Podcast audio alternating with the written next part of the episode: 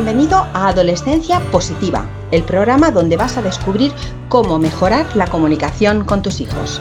Conocerás a psicólogos, sexólogos, coaches, padres y educadores que te descubrirán las mejores herramientas para trabajar desde casa. Comienza tu camino hacia el buen entendimiento en este nuevo episodio con Diana Alacén.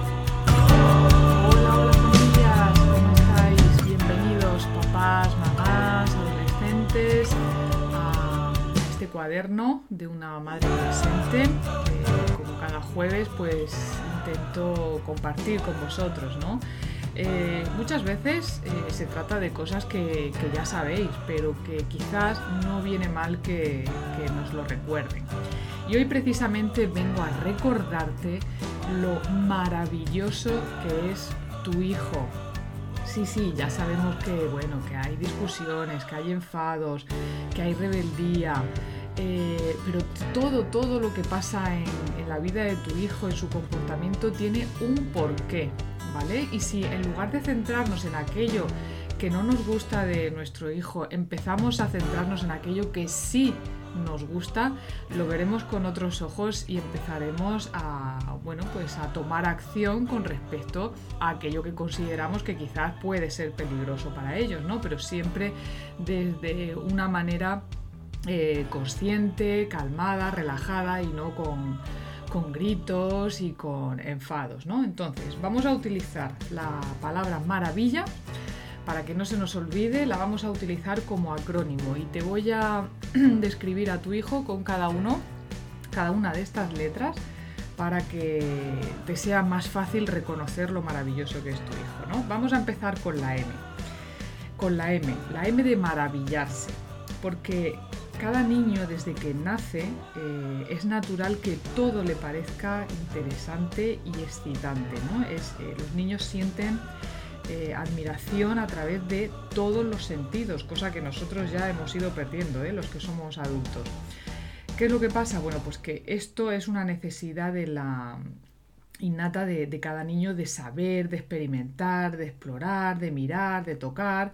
Entonces, esta curiosidad que tienen todos los niños desde que nacen, eh, bueno, pues desde pequeñitos nos hace mucha gracia, ¿no? Porque empiezan a descubrirse las manitas, los piececitos y, hasta ahí todo bien. Pero claro, ¿qué es lo que pasa cuando llegamos a la adolescencia nuestros hijos quieren experimentar y quieren explorar también más allá de lo que ya conocen?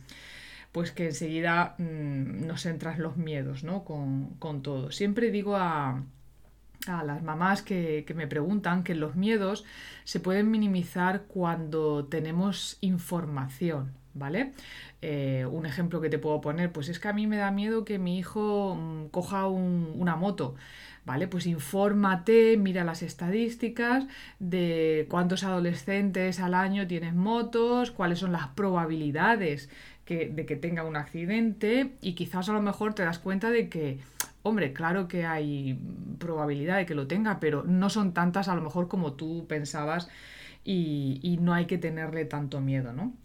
Entonces, maravillarse y tener curiosidad es fundamental para el crecimiento de, de, nuestros hijos y para la adaptación al medio, ¿vale? Porque eh, les empuja a adquirir un conocimiento básico del mundo y, aprender los, trucos de supervivencia. ¿eh? Entonces es fundamental que siempre nos acordemos de que nuestros hijos se maravillan por todo y por eso tienen esa curiosidad y, y quieren experimentar y explorar el mundo. Vamos ahora con la A, ¿vale? De maravilla, vamos con la A, la A de alegría, ¿vale? De optimismo. Eh, como, ya te he dicho, el impulso vital del niño le empuja a explorar el mundo, pero además lo hace de una forma alegre, optimista. Fíjate que incluso si sus padres son poco previsibles, el niño llega a confiar en todo lo que le rodea para conseguir lo que necesita. Los, niños, desde que nacen, eh, bueno, pues piensan, creen que la forma natural del mundo es que todo el mundo es su amigo. Tienen esperanza de que todo es posible y de que, y de que está ahí delante. De hecho, eh, ese optimismo y esa confianza innatos que tienen nuestros hijos eh, es la parte esencial de nuestra herencia natural y son los pilares que, se ha llevado a llamar la fe infantil, ¿no? Un niño, eh, bueno, es, magia, ¿no? De alguna manera, esa, esa alegría que ellos expanden por todos lados, ¿no? Y que nosotros cuando son pequeñitos Mm, ver a un niño reír, a un niño feliz, son de las cosas más bonitas que podemos ver, ¿no? Pues hagamos también que nuestros hijos en la adolescencia sigan sintiendo esa alegría y ese optimismo, porque muchas veces, em, bueno, pues estos niños que son tan confiados también son vulnerables, ¿no? A, a que se les haga daño. Entonces, cuando un niño, ¿qué es lo que pasa? Cuando un niño pierde la esperanza y llega a creer que Mm, que el mundo está en contra de él o que le están haciendo daño, ¿no? Cuando empieza a darse cuenta de estas cosas, pues el propio niño, el propio adolescente cree que debe manipular para conseguir satisfacer todas sus necesidades, ¿no? En, su, lugar de usar su energía en interacción directa con el mundo, la usa para seducir a sus mayores para que hagan por él lo que en realidad podría hacer por sí mismo. O sea que fíjate eh, las consecuencias que tienen el que mm, los padres de alguna manera les hagamos mm, desprenderse de esa alegría y de ese optimismo, ¿no? Es como dice, es que, es que se ha dado un golpe contra la realidad, ¿no? Pero es una pena. Bueno, recuerda que, que tu hijo desde que nace es alegre. Vamos ahora con la R, la R de resistencia. La resistencia es, eh, bueno, si miramos el diccionario, pues es la capacidad de recuperarse de los trastornos causados por el entorno, ¿vale? Los niños desde que nacen son especialmente resistentes, ¿vale? Y cuanto más jóvenes son, lo son aún más. ¿eh? Y podemos darnos cuenta de, de esto, pues por ejemplo, cuando un niño empieza a caminar. Cuando un niño empieza a caminar, se cae mil veces, pero resisten a ello, se vuelven a levantar y siguen caminando. Los adolescentes igual, yo lo noto en mi... Es verdad que cada vez esto se va minimizando, ¿no? La resistencia. Yo lo veo en los institutos. Em, bueno, pues que todavía hay adolescentes que resisten muchísimo pues con el tema del deporte, de los estudios y están empeñados en conseguir lo que quieren y, y acaban consiguiéndolo, ¿no? Pero luego hay otros que enseguida tiran la toalla. Pero fíjate lo importante que es, en lugar de ver su tozudez como algo malo, como un mal comportamiento, debemos verlo como coraje, ¿De acuerdo? esa resistencia que tienen nuestros hijos. No es que es que mi hijo se porta muy mal, es que no me hace caso, es que no, es que tu hijo tiene coraje. Tu hijo es resistente y es valeroso. Y fíjate que la palabra coraje viene de la palabra latina cor, que significa corazón, porque los niños tienen corazón, son aventureros intrépidos, ¿vale? Sí, ya sabemos que a veces nos pueden sacar de nuestras casillas, pero vamos a empezar a darle un poco la vuelta a la tortilla, ¿no? En vez de decir, es que mi hijo es muy rebelde, vamos a empezar a pensar que nuestros hijos tienen coraje y son resistentes porque han nacido con esa característica, con esa habilidad desde que nacieron. Son así desde que nacieron y nosotros con el tiempo les hemos, nos, bueno, nosotros, la escuela, la sociedad, etcétera, les hemos ido minimizando ese, ese coraje por desgracia. Vamos con la siguiente letra de maravilla. Vamos ahora con la A. La A de adhesión. ¿A qué me refiero con esto de la adhesión? Me refiero a la dependencia, ¿no? Que los niños son, obviamente, pues desde que nacen son dependientes y necesitan a alguien por naturaleza, pero no porque quieran, sino porque tienen que sobrevivir, ¿no? Entonces, a diferencia de un adulto, un niño no puede cubrir sus necesidades con sus propios recursos, ¿no? Por lo que tiene que depender de alguien para que se las cubra.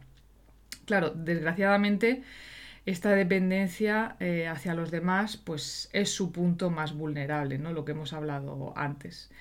Entonces, si las personas que se ocupan de nosotros em, su, su, necesidad ya destruida va a impedir que un niño cubra sus propias necesidades, eh, pues claro, se van a enfadar ante la necesidad del niño porque van a intentar satisfacer sus propias necesidades haciendo que el niño sea una extensión de ellos mismos.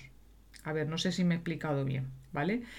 Pongámonos por el caso, ¿no? Yo ahora soy madre, pero si cuando yo era pequeña yo no recibí eh, la atención que yo necesitaba en aquel momento de mis padres, si yo ahora tengo hijos, eh, cualquiera de sus necesidades, que tienen muchas los niños, aunque nos digan que son unos pesados, no es que sean unos pesados, es que tienen una, una necesidad natural. Si yo eh, no soy capaz de satisfacer la necesidad de mi hijo porque a mí no me las han satisfecho en su momento, pues enseguida vienen los enfados, ¿no? Enseguida ya las mamás nos desesperamos, los papás también, y nos enfadamos con ellos. Vamos con la siguiente letra. Vamos con la V de vibraciones. ¿A qué me refiero con vibraciones? Pues me refiero a las emociones. ¿eh? ¿Cuáles son las dos emociones mm, específicas de un niño desde que nace? Bueno, prácticamente desde que nace, desde los pocos meses, pues la risa y el llanto, ¿no? Son las primeras emociones que, ellos sienten, ¿no? La alegría, esa excitación, esa, mm, esa risa que hay en un niño, los padres la podemos atajar rápidamente, ¿no? ¿Por qué? Porque si a nosotros nos han reprimido la risa en su momento, pues acabaremos reprimiendo la de, nuestro hijo. Y entonces, pues le diremos a nuestros hijos cosas como no te rías tan alto, para de hacer ruido, em, deja de armar escándalos, venga, ya nos hemos divertido bastante. ¿No? Ay, ¿por qué? ¿Por qué nos cuesta tanto reír a, las madres, a los padres? ¿Por qué nos cuesta tanto reír de verdad, bailar, cantar? ¿Por qué solo mm, algunas personas son capaces de hacerlo solo cuando están bebidos? ¿no? Y sin embargo, cuando estamos serenos no somos capaces de, reír tanto como ríen los niños. Lo mismo sucede con, con llorar. Eh, sabemos que los humanos son los únicos animales que lloran, ¿vale? Aunque hay animales que gimen, pero no derraman lágrimas. Y, el, llanto, el llanto cumple la misma función que la risa, ¿vale? Social y psicológicamente cumple la misma función que la, que la risa, ¿vale? Igual que la risa y la alegría nos acercan a los demás, el llanto también provoca pues nuestra compasión y nuestro cariño. Y esto tiene un valor pues especial de supervivencia para un, para un niño, para un adolescente, ¿no? Eh, igual que su alegría y su risa nos unen a ellos, ¿no? creando cierto vínculo, pues sus lágrimas también son señales de, angustia que los impulsan a ayudarlo y a reconfortarlo. Mm, de hecho, si alguna. bueno, no te voy a decir que vayas a llorar un ratito con tu adolescente, pero te aseguro que cuando una madre y un hijo lloran juntos, eh, se crea mm, una situación, una especie de unión brutal. Si no lo has hecho, eh, no te cortes. Si sientes la necesidad de hacerlo alguna vez, no te cortes, hazlo. Venga, vamos con la siguiente letra, con la I. La I de ingenuidad, perdón, la I de ingenuidad los niños son inocentes, ¿no? Es, parte de, su encanto y de su atractivo, es, es, la esencia de su inocencia, ¿no? Desde que, desde que nacen. Eh, es verdad que cuando vemos a un niño chiquitín em, sentimos como, como, un acercamiento y una sensación de decir, Buah, pobrecito, qué inocente, qué, qué, qué bonito es, ¿no? Qué bonita es la inocencia. Ellos están orientados eh, a la vida de esta manera, ¿no? Entonces, al principio, eh, como es lógico, pues les falta la dirección a, su movimiento porque están interesados en todo lo que les resulta difícil escoger eh, en una sola cosa. Es decir, vamos a ver, cuando un niño es inocente, ¿vale? Tiene esta ingenuidad, tiene esta falta de dirección también, porque claro, los niños se meten en sitios prohibidos y tocan objetos peligrosos incluso prueban cosas nocivas porque mm, son tan inocentes que no se dan cuenta de que pueden suponer un peligro para ellos. Obviamente, eh, bueno, pues es obligación nuestra como padres el protegerles, ¿no? Para, para que no, no, sufran ningún daño, ningún peligro. Pero bueno, sí que es verdad que el niño se sorprende y se confunde cuando los padres se enfadan con él, ¿no? Porque el niño confía pero si nosotros cuando comete un error o, bueno, yo he oído gente de, con sus hijos que han ido a, yo que sé, a coger un bote de lejía cuando eran pequeñitos sin saber lo que era y los padres les han armado un pollo, pero vamos a ver que es que el niño no sabe, el niño confía en que nada es peligroso, entonces nosotros tenemos que enseñárselo, ¿vale? Eh, sin enfadarnos con ellos. Y lo mismo sucede cuando son adolescentes. Em, por ejemplo, cuando una chica pues quiere ir con la minifalda al instituto, nosotros vemos un peligro como adultos, como padres, pero ellos no lo ven.